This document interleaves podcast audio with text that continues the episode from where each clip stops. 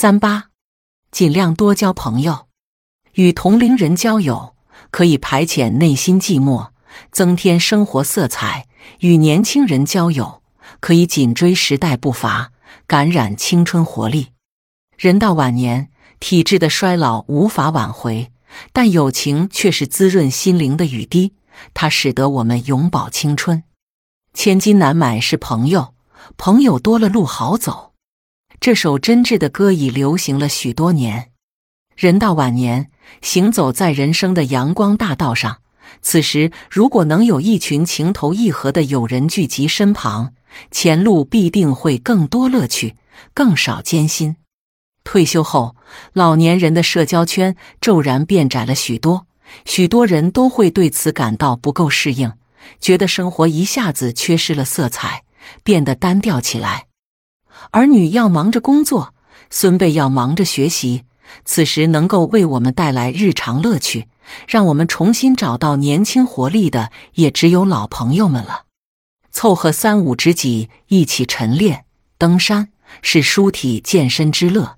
一起打牌、跳舞是休闲娱游之乐；一起下棋、炒股是活跃思维之乐。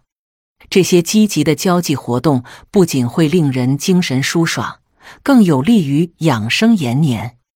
难怪古罗马流传着这样一条谚语：“多交一个朋友，多增十年寿命。”古人云：“君子之交淡如水。”我们已过了浮华之年。早已抛却功利之心，对于我们来说，交友无非贵在知心、交心，并将我们的快乐相互分享。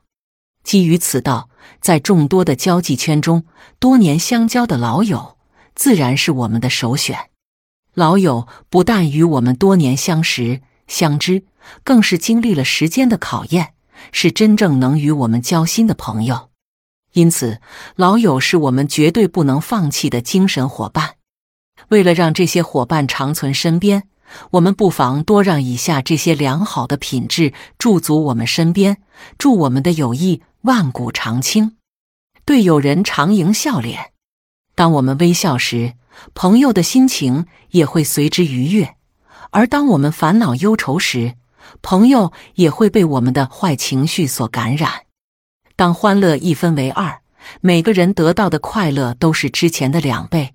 如若我们能常常对朋友笑脸相迎，不但能因此得到双倍的快乐，更能让我们的友谊之树渊源长青。克服过度的自尊心，大度待人。当我们的自尊心过强，便会在不经意之间处处计较他人的一言一行，长此以往。便会影响自己与他人的交往，甚至使自己成为孤家寡人。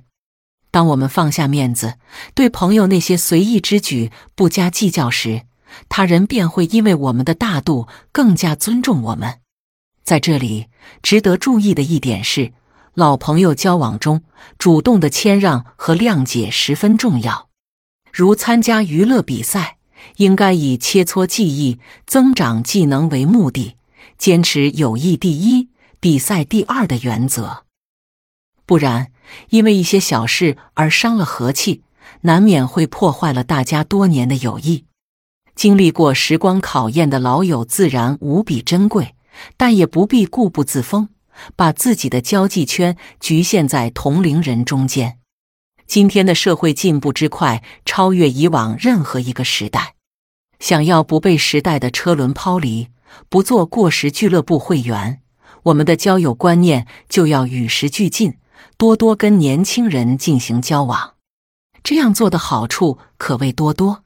第一，可以紧跟时代潮流，感染青年们的活力，使内心长保青春；第二，可以更多更深入的了解年轻一代的想法，让理解加深，代沟变浅；第三。可以向后辈们传授多年来的生活经验和人生感悟，发挥潜力。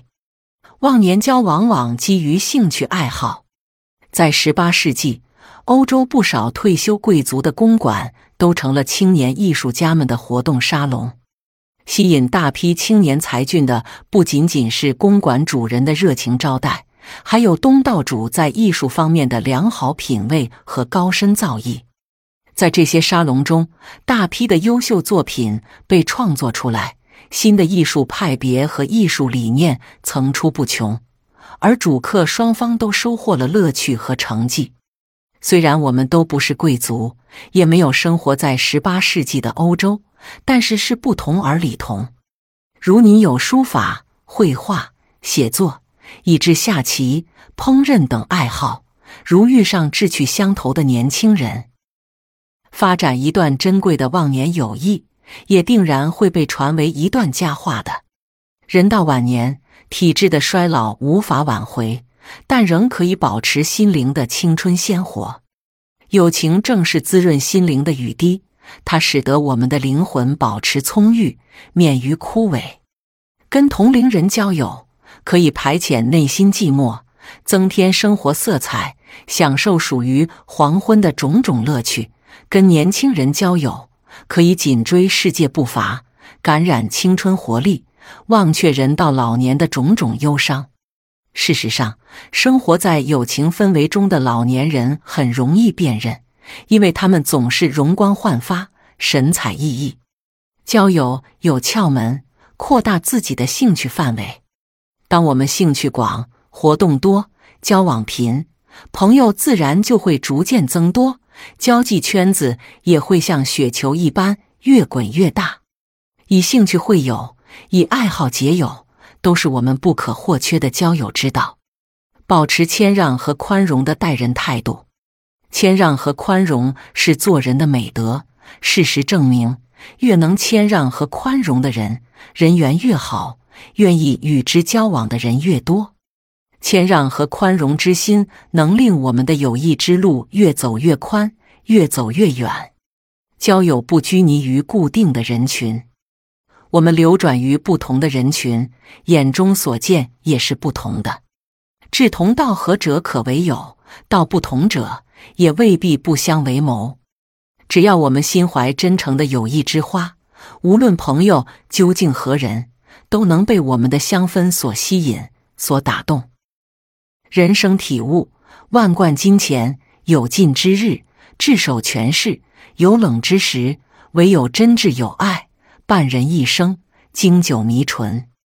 当我们历尽多年风霜，退步江湖，身边若能常有三五知己相伴，红炉温酒，曲院观花，相谈世事，共忆流年，这不但是风烛之年的温暖，更是生命中最可贵、最灿烂的幸福时光。